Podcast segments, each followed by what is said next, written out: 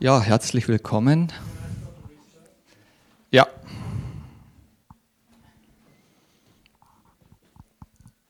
Herzlich willkommen hier in der Gemeinde von Glaube zu Glaube in die Nationen, from faith to faith to the nation.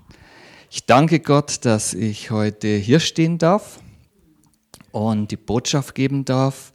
Und so, Vater, bete ich, dass du das Wort rausbringst, und ich bitte dich, mir zu geben, was deine Kinder heute auch empfangen und hören sollen. Sprich durch mich, durch dein Wort, in Jesu mächtigen Namen bete ich. Amen. Ja, die zentrale Person, um die es geht, wenn man in einer Gemeinde kommt, ist Jesus. Er ist die zentrale Person, von dem die Bibel schreibt. Und Gott hat äh, Propheten berufen im Alten Testament, ähm, die einen Messias, einen Erlöser ankündigen. Und dort schauen wir heute drauf, ähm, wie genau die Bibel ist und wie sie das beschreibt, denn sie, sie ist sehr genau in der Zeit, wann Jesus auf die Erde kommen wird. Sie ist genau, äh, sie sagt genau über die Eigenschaften von Jesus aus.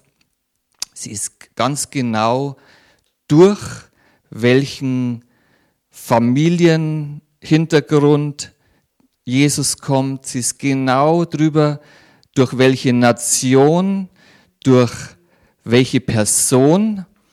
Also sie lässt nichts aus, um ganz klar und deutlich die Geburt Jesu vorzubereiten. Und Gott tut es aus einem speziellen Grund, da gehe ich heute nicht drauf ein. Und ähm, diese Botschaft soll auch auf Weihnachten hinführen ähm, und, und einfach, ja, äh, und auf, auf das Wort Gottes, was in, in, im Wort Gottes drin ist. Und da gehen wir jetzt einfach mal rein. Und zwar einige oder viele kennen diese Bibelstelle im ersten Mose. Und da ist das erste Mal, wird hier von diesem Erlöser Jesus Christus berichtet. Und zwar in 1. Mose 3, ähm, Vers 15. Und da geht es um die Feindschaft zwischen dem Teufel, Satan und der Frau, durch die der Erlöser kommen wird. Und da heißt es, und ich will Feindschaft setzen zwischen dir und der Frau, zwischen deinem Nachkommen, also Same ist in der Bibel immer Bezeichnung für Nachkommen, und ihrem Nachkommen. Er wird dir den Kopf zertreten und du wirst ihn in die Ferse stechen. Also da sieht man diesen Kampf, der da ist zwischen Satan und dem Erlöser Jesus Christus und auch die Tat am Kreuz, wo der Teufel ihn zwar scheinbar in die Ferse sticht, also besiegt und in die Ferse sticht und Jesus aber den Teufel entmachtet und am dritten Tage aufersteht. Also dort sieht man das erste Mal, es wird ein Same kommen aus einer Frau.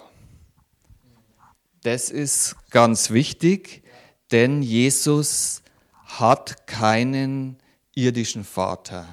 Das ist ganz, ganz wichtig, weil über die Blutlinie von Adam ist ähm, die Sündennatur weitergegeben worden. Und wenn Jesus über einen natürlichen Menschen gekommen wäre, als, also über, ein, über, ein, über die natürliche Blutlinie des Mannes, dann hätte er die Sündennatur gehabt und wäre nicht frei von Sünde gewesen. Also dort in der Bibel eine wichtige Bibelstelle, die uns zeigt, es kommt ein Nachkomme aus einer Frau. Dann die nächste Bibelstelle, die wir uns anschauen, ist ähm, er kommt, ähm, ja, schauen wir uns die Eigenschaften an. Und zwar in Jesaja 9, 5 bis 6.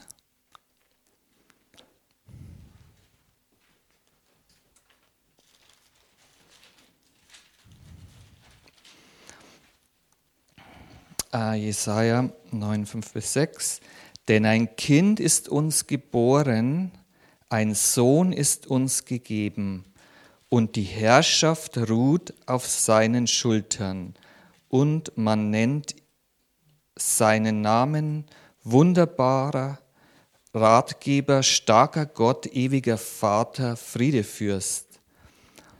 Und die Mehrung der Herrschaft und der Friede werden kein Ende haben und den Thron Davids, auf dem Thron Davids und über seinen Königreich, dass er es gründe und festige mit Recht und Gerechtigkeit von nun an bis in Ewigkeit. Der Eifer des Herrn, der Herrscher, wird dies tun. Also das sehen wir die Eigenschaften auch, äh, seinen Namen, den er hat, wunderbarer Ratgeber, starker Gott, ewiger Vater, Friedenfürst. Also da ist sehr viel auch von, ähm, äh, wenn man die erste Zeile Nummer liest, denn ein Kind ist uns geboren, ein Sohn ist uns gegeben. Das sieht man einmal, die eine Seite ist Jesus, Mensch, also Gottes Sohn wird Mensch und macht eine Geburt durch. Und auf der anderen Seite sieht man aber die Sohnschaft, die der Gottessohn hat, wenn er auf die Erde kommt, und dieser wird gegeben. Der Sohn wird nicht geboren, sondern der wird uns von Gott gegeben. Da sieht man seine göttliche, äh, also die Sohnstellung zum Vater. Das heißt also einmal der Mensch Jesus und auch Gott Jesus. Ja, das ist auch eine wichtige Stelle hier. Also da sehen wir die Eigenschaften. Ähm, ja, dann ähm,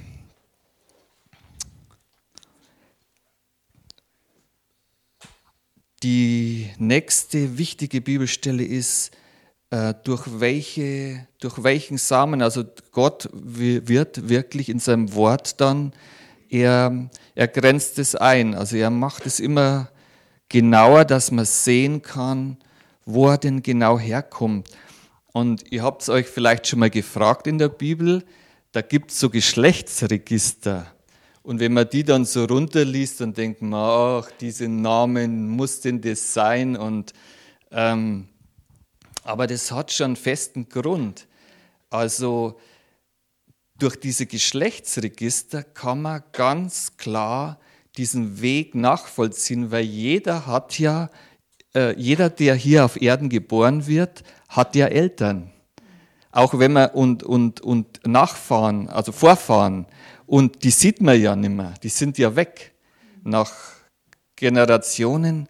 Aber die Bibel ist da ganz genau, die ist absolut exakt und die zeigt uns den Weg, ähm, wo denn eigentlich Jesus herkam. Weil was Gott tun musste, ist, ähm, er verheißt in seinem Wort immer, dass, ähm, also, dass ein Same kommen wird und dann kommt dieser Same durch Abraham. Das sagt er auch, die Bibelstelle schauen wir uns noch an. Und dann durch David, durch den König David. Und Jesus ähm, ist der König der Juden und er hat sozusagen Anspruch auf einen Königsthron, auf einen, ähm, er kommt also aus aderligem Blut sozusagen. Und äh, was, obwohl dass er keinen natürlichen Vater hatte, musste er trotzdem die natürliche Position haben. Gott musste das so machen, dass er vom Natürlichen den Anspruch auf diese Position hatte. Und die hatte er. Und das schauen wir uns mal an. Und zwar, wenn man ins Neue Testament reingeht, dort ist es ganz genau aufgeführt. Und da heißt es im Matthäus, also das Neue Testament geht mit dem Geschlechtsregister Jesu Christi los. Und ich glaube, ich lese das ganz vor. Geschlechtsregister Jesu Christi, des Sohnes Davids, des Sohnes Abrahams. Abraham zeugte den Isaak, Isaak zeugte den Jakob, Jakob zeugte den Juda und seine Brüder. Juda zeugte den Peres und den Serach. Mit der Tamar. Peres zeugte den Hezron, Hezron zeugte den Aram, Aram zeugte den Aminadab, Aminadab zeugte den Narschon, Narschon zeugte den Salomon, Salomon zeugte den Boas mit der Rahab, Boas zeugte den Obed mit der Ruth, Obed zeugte den Isaa, äh, Isai, Isai, Isai zeugte den König David. Also da haben wir das erste Mal, wo wir sehen, dass der Isai der Vater vom König David ist. Der König David zeugte den Salomo mit der Frau des Uria. Salomo zeugte den Rehabiam. Rehabiam zeugte den Abia. Abia zeugte den Asa.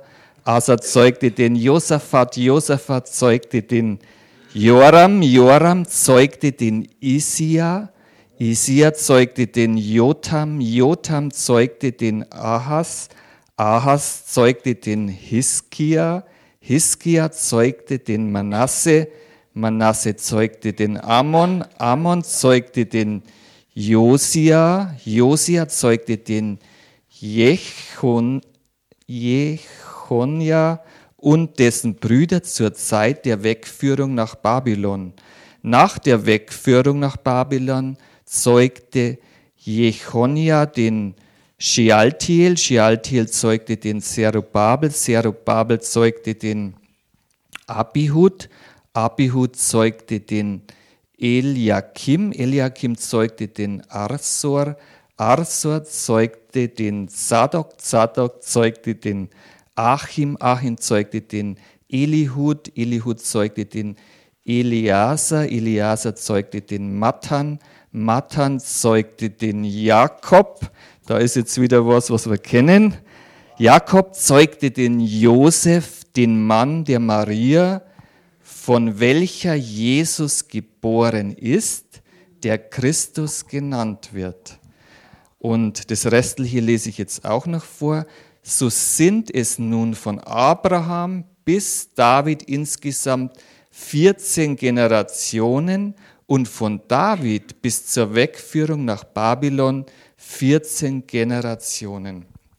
Und von der Wegführung von Babylon bis zur Christus 14 Generationen.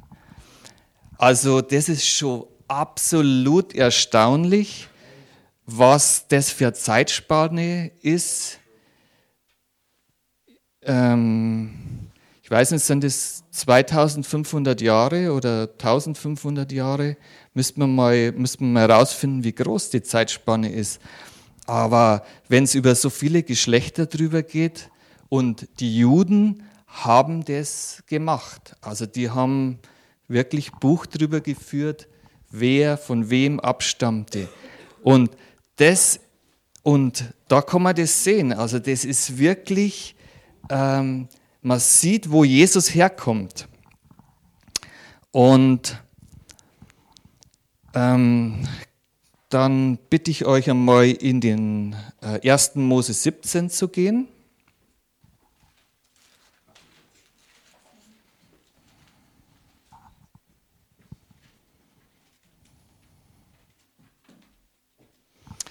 Und dort den Vers 19. Und dort sehen wir, dass Jesus ein Nachkomme Abrahams ist. Also dort ist Gottes Verheißung, ähm, dass wir sehen, dass Jesus durch die Blutslinie von Abraham kommt.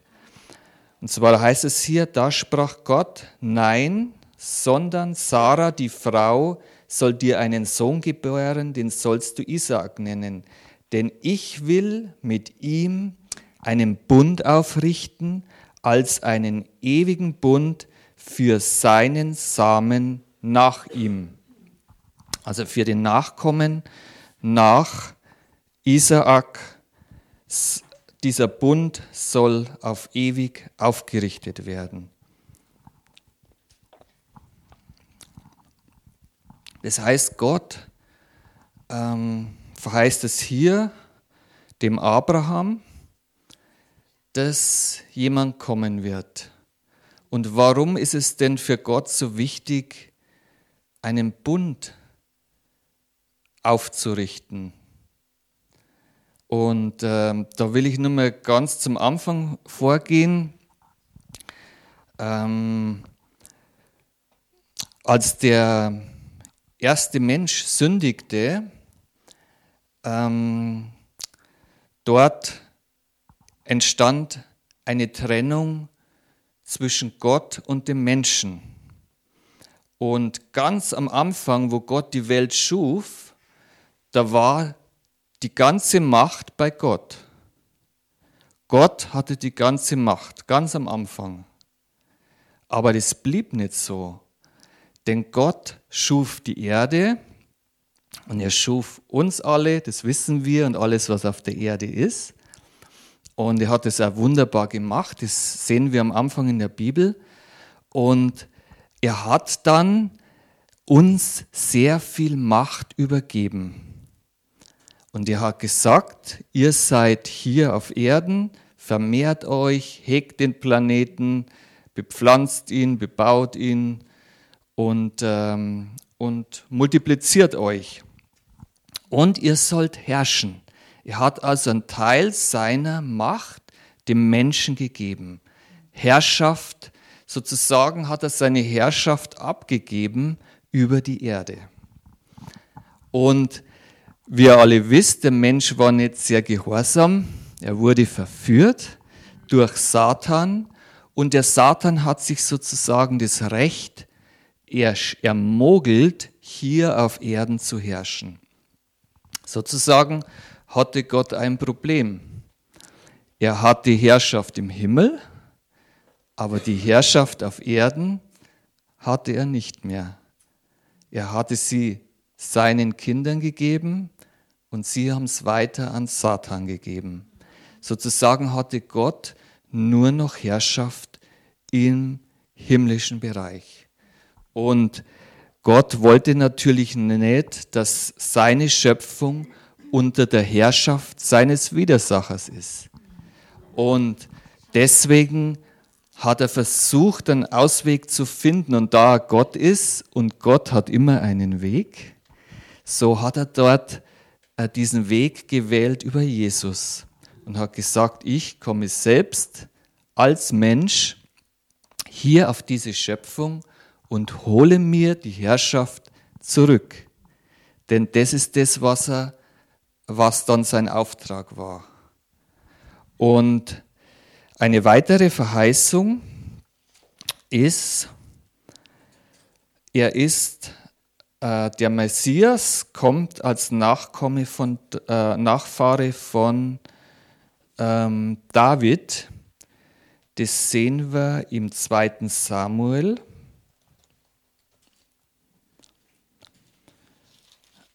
Kapitel 17, äh, Kapitel 7. ähm, den Vers 12. Wenn deine Tage erfüllt sind und du bei deinen Vätern liegst, da geht es um den König David, so will ich deinen Samen nach dir erwecken, der aus deinem Leib kommen wird, und ich werde sein Königtum befestigen. Der wird meinen Namen ein Haus bauen, und ich werde den Thron seiner, seines Königsreichs auf ewig befestigen. Also da sehen wir diesen Samen, der kommt durch David und sein Königreich, das ein ewiges Königreich ist und das er praktisch auf ewig befestigt. Dort ist die Verheißung. Und dann sehen wir auch, ähm, Gott ist auch ganz klar darüber, aus welcher Nation der Erlöser kommt. Das sehen wir im 4. Mose 24.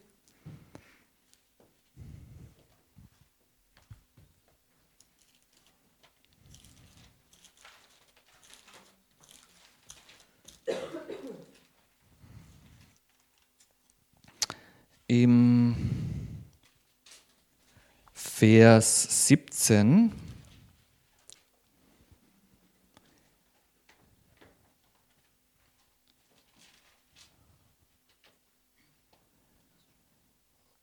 Und dort spricht der Prophet, ich sehe ihn, aber jetzt noch nicht. Ich schaue ihn, aber noch nicht in der Nähe.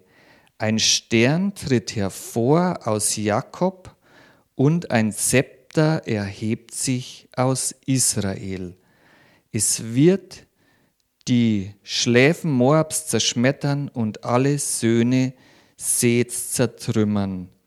Also da sehen wir das Zepter, die, der Stern als Sinnbild für ähm, einen König, der aus dem Geschlecht Jakobs, aus dem Hause Israel kommt.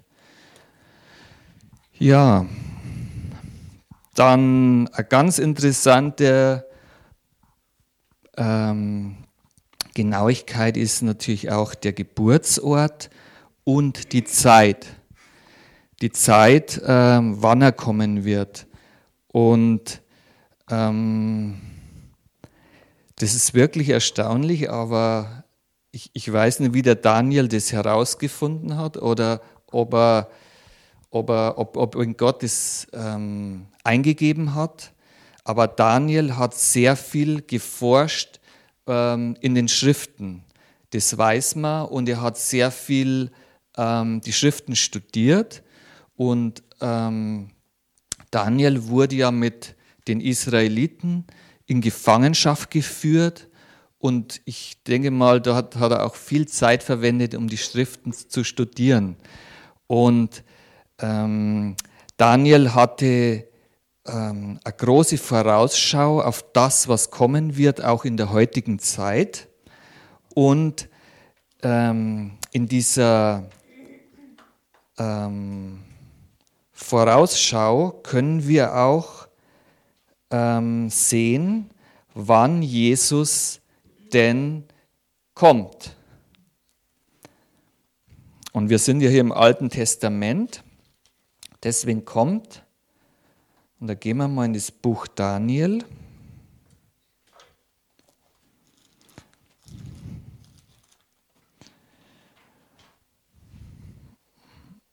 Und zwar in das Kapitel 9 und dort den Vers 25. Und da sehen wir, ähm, dass die Israeliten dort vor dem Erlass stehen, wieder in ihr Land zurückzukehren und den Tempel dort wieder aufzubauen. Und dort ähm, weissagt oder prophezeit Daniel, so wisse und verstehe vom Erlass des Befehls zur Wiederherstellung und zum Aufbau Jerusalem bis zu dem Gesalbten, und dort geht es um Jesus Christus, der Gesalbte, den Fürsten vergehen sieben Wochen und 62 Wochen. Straßen und Gräber werden wieder gebaut und zwar in bedrängter Zeit. Und ähm, jetzt hört sich das natürlich so an, ein bisschen kompliziert, sieben Wochen und ähm, 62 Wochen, aber das ist ganz einfach. Man hat, ähm, wo der Erlass des Königs erging, ähm, dass die Israeliten wieder in ihr Land zurück, zurückkommen können, von dem Zeitpunkt an gemessen ähm, rechnet man sieben Wochen und da geht es um Jahrwochen. Das sind, eine Woche hat sieben Tage. So hat man sieben mal sieben sind 49 und dann hat man noch 62 Jahrwochen. Das heißt 62 mal sieben sind 434 und in der Summe sind es 483 Jahre. Und diese 483 Jahre vom Beginn des Erlasses, und das weiß man, wann das war, datiert genau auf den, das Jahr, wann der Erlöser kommt. Das ist doch erstaunlich. Das ist, das ist exakt, oder? Wow.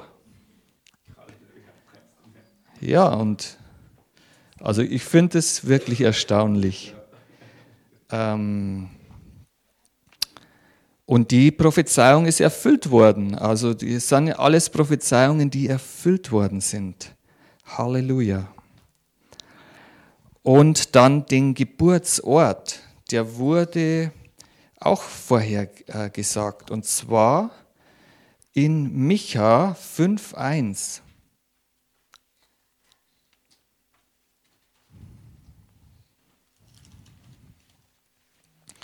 Und da heißt es hier, und du, Bethlehem, Ephrata, du bist zwar gering unter den Hauptorten von Juda, aber aus dir soll mir hervorkommen, der Herrscher über Israel werden soll, dessen Hervorgehen von Anfang, von den Tagen der Ewigkeit her gewesen ist.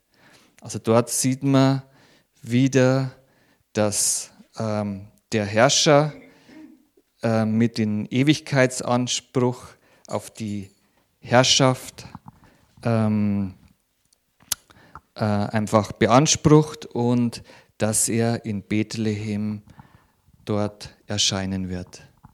Also jetzt haben wir diese ganzen Punkte abgedeckt und also ich finde es wirklich erstaunlich, wie genau die Bibel ist und ähm, man muss sich auch äh, überlegen, in der Zeit im Alten Testament, ähm, wo die Juden, ähm, die Juden waren ja viele Jahre in dieser Unterdrückung und in der Herrschaft die, oder in dieser Besatzermacht der Römer.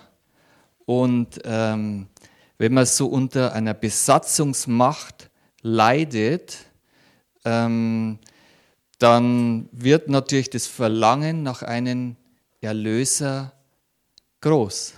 Das ist ähm, und ich glaube, wir können das heute auch ein bisschen spüren, wie es ist, wenn, wenn man unter bestimmten ähm, Dingen leidet, die ja, ähm, also und ähm, das Gute ist, aber es ist, die Bibel äh, spricht nicht nur von einer Wiederkunft, sondern von zwei Wiederkünften.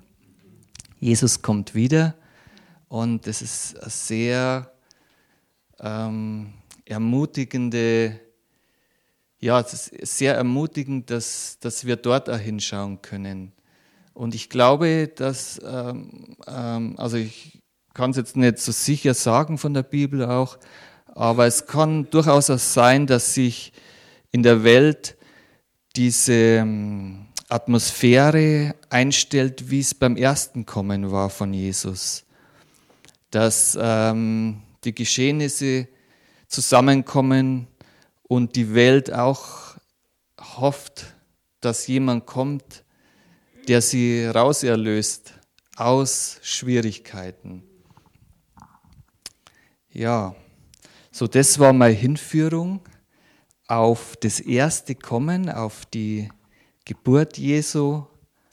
Und äh, ja, das war's für heute. so, himmlischer Vater, danke ich dir, ja, dass dein Wort einfach exakt ist, genau, dass wir drin forschen können und dass du uns Aufschluss gibst über, über die Geschehnisse, im Alten Testament, aber auch über, über das erste Kommen und auch über das zweite Kommen. Und dass wir dir in deinem Wort einfach vertrauen können, dass es die Wahrheit ist und dass du das, was du verheißen hast, in deinem Wort erfüllst. Und dafür danken wir dir in Jesu mächtigen Namen. Amen. Ja. Gut, was kommt jetzt noch? Die Gaben haben wir gesammelt. Ah, ja. Ich habe für den Reverend Mark habe ich noch ein nachträgliches Geburtstagsgeschenk, da ist eine Karte drin. Und wenn du es möchtest, kannst du es auch aufmachen.